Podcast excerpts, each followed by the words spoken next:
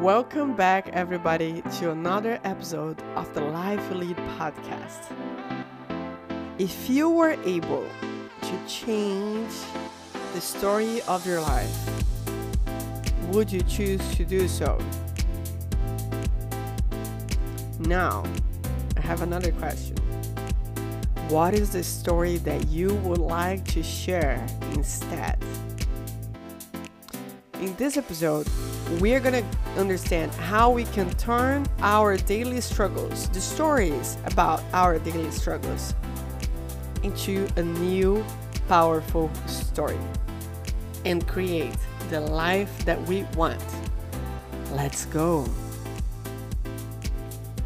What is the story that you're telling yourself about your life? About how you're dealing with your life? Are you telling a happy story or are you telling a struggling story? I'm not gonna put any other emotion there like sadness or anger because that's not the point. Yes, we can put names to our emotions and we should every time that we're feeling them. But the idea here is that we are to talk about what kind of overall theme that we're, you know, that we are taking as our stories. So if you look at your life, or when you're talking to someone that would ask you, hey, how has your life been? What would you answer? Would you say, oh, it's been, you know, full of ups and downs, but overall it's been good, great, awesome? Or would you say, oh man, my life sucks my whole life. It's all struggles. I never had a break. So there are different stories that we tell. And I'm not, with what I'm going to say next, I'm not trying to put down any story of struggle because we all have them.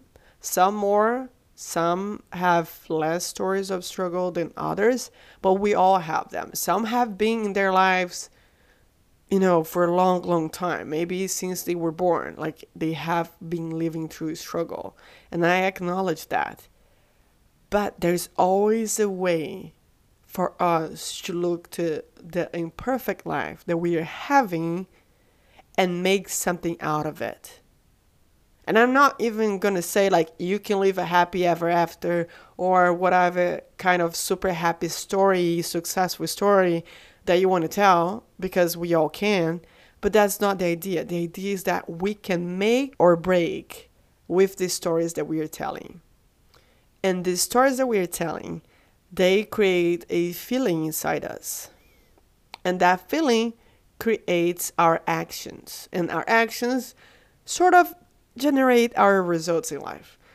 That's how the whole cognitive cognitive cycle works. So the sorry cognitive behavior cycle works. We have a situation, we make a meaning out of it, then that meaning creates an emotion in our bodies, and that emotion, those sensations, tell us how we act, and the kind of actions that we take kind of generates the results that we have, right? So that's the whole cycle. But here's the thing when you think back into your life, what is the overall story? I'm asking you this because for a very, very long time, I was telling a sad story about my life and a struggling one and a very disempowered one where I was seeing myself as, as the one that was not capable and I was genuinely struggling to see myself as someone that could be capable of creating the life that they wanted. And I say this because it's been fairly new to me to see myself in this other way, this new position. You might you might hear me here and say, "Oh, that's awesome. She has a podcast. She's doing all of those things. She's showing up on Instagram and she has, you know, all of this confidence, but it wasn't like that. There was a point in my life where I could not take the phone and call and schedule a doc- doctor's appointment for myself or calling and ask for a pizza delivery or, you know, it was a genuine, genuine, genuine struggle for me to show up and say the things that I wanted. And not just that, I, I've been bullied when I was young. I wore braces since I was six years old. I had orthopedic shoes at a time too. And, you know, that's past life is the past of my life. It is part of my story, yes, but now I'm choosing to create another meaning for that. And that's why we're talking about this. When we are able to shift the meaning of all the struggles that we've been through and validate those struggles and make, yes, this was hard because it was. If it was hard for you, if you felt like it was hard, that's valid. No one can take that away from you and say that hey, no, that's easy. Yeah, might be easy for you, but not for me, right?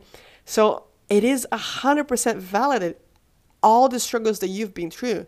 But if you don't look at those struggles and say, yes, those are valid, and you are the one validating the struggles, and not just the struggles, your actions, the ones that you did that you like, and the ones that you did that you don't like, it's kind of hard for uh, any of us to shift that meaning because we gotta own it a hundred percent.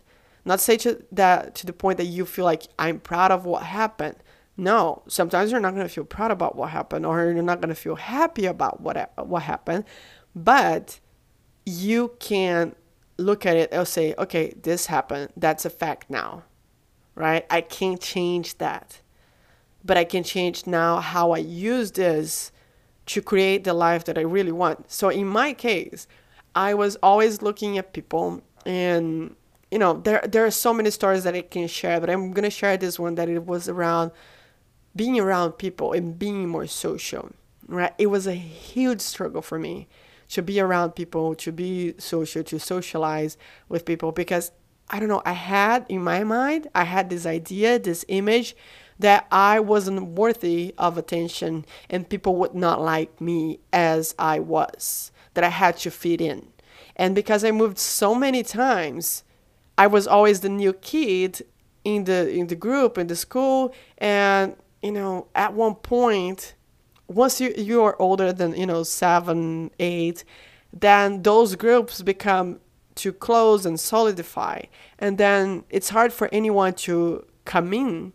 And because I was moving it was like I was there for like 6 months and then here it come. Like another group another you know group of people that I, i'm trying to fit in so throughout my life i was always trying to fit in and i was never taking into consideration who i was and it was never bringing like a hundred percent of myself to the table because i wanted to be liked and loved and have friends because I couldn't, you know, hold, have them in my life because we're always moving. And, you know, back then, like I'm 36. Back in the days, there was no phones, no internet, no social media, so you could talk to your friends forever. So if I met someone today and I moved six months later, because I was a kid, I probably would not be able to be sending them any letters. Yes, that's that's kind of old, right? Like sending letters to a friend. Yes, but that's you know that did happen at one point. Uh, once I was in high school, kind of things. Um, we like I had a friend that we would exchange letters, and um, we kind of had a crush on each other, but it never developed in anything else. I probably that's why we kept you know talking to each other for a long time.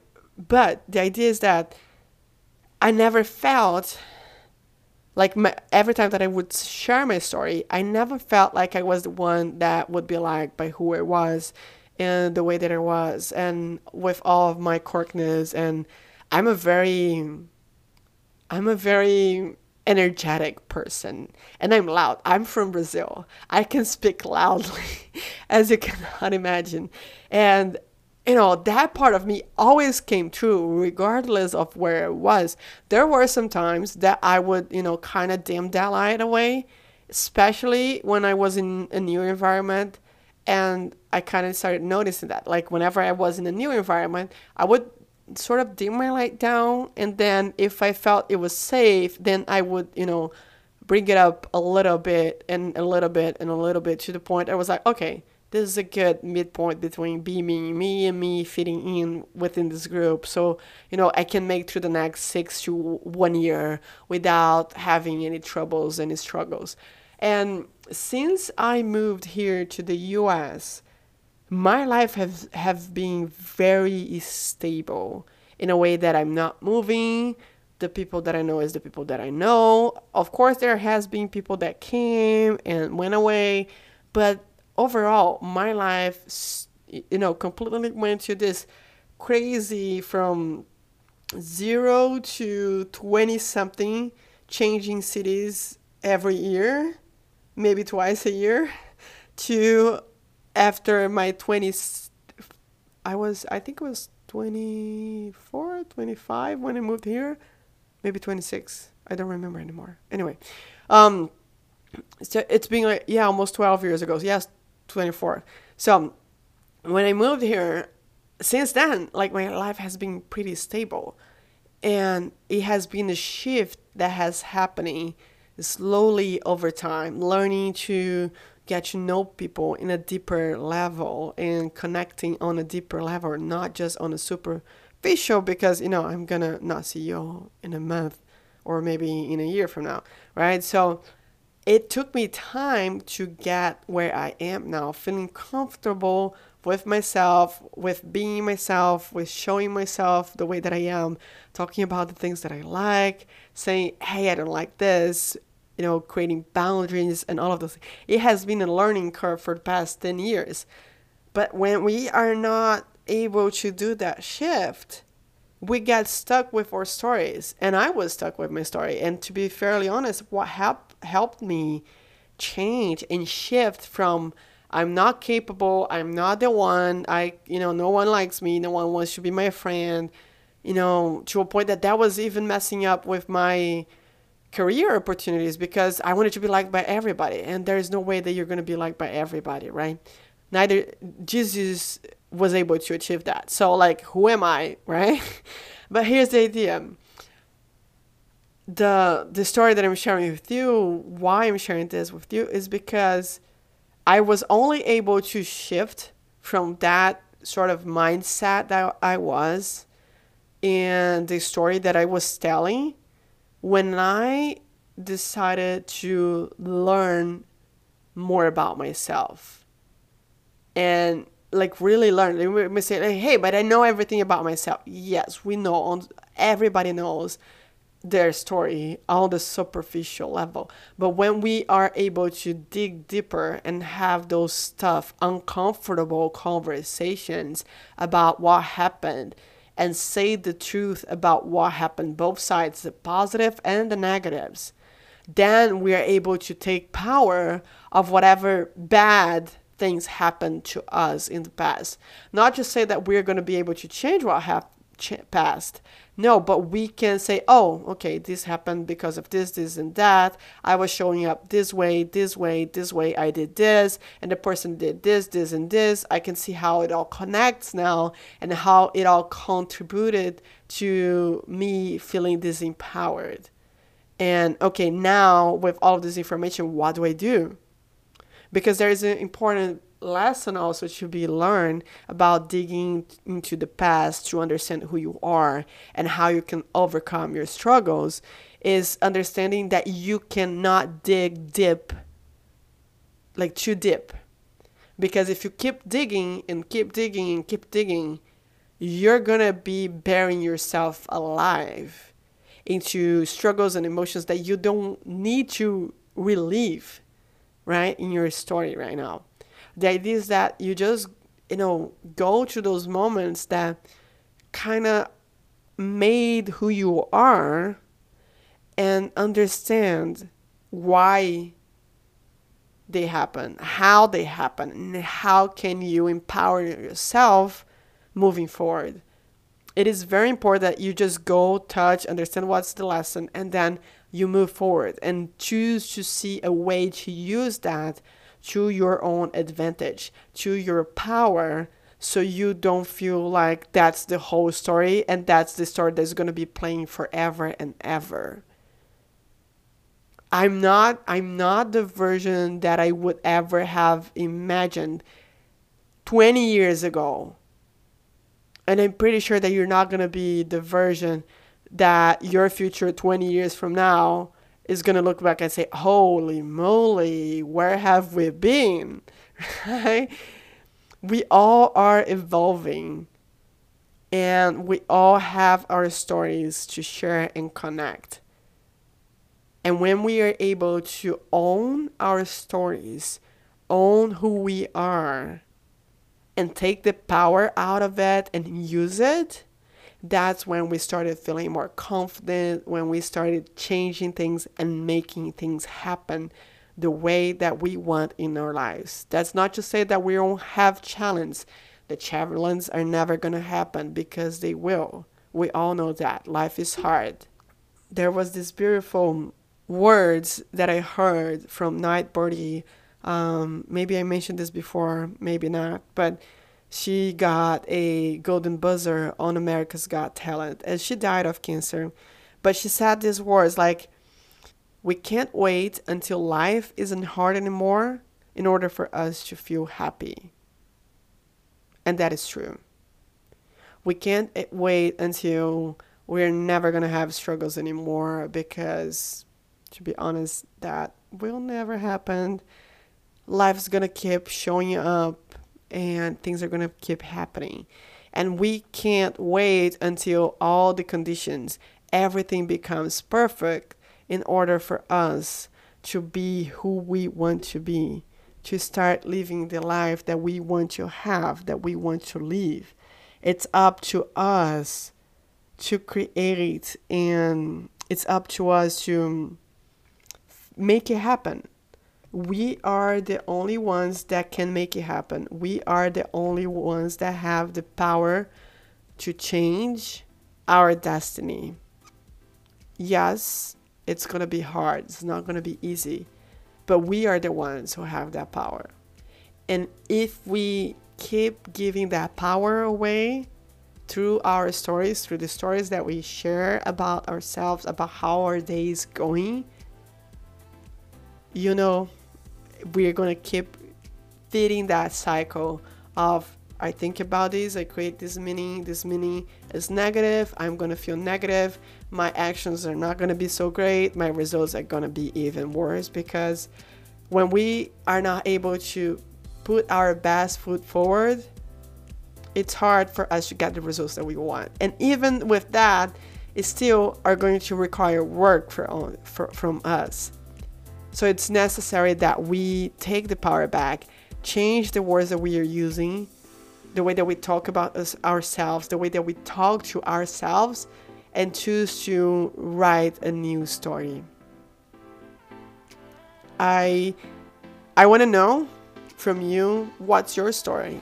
If you want to share it with me, with all of us who are here, you know, listening to the podcast weekly, come send me a message on Instagram. Let's talk. I want to hear from you. I want to I want to see how we can make this a place where we all grow together. That's the point.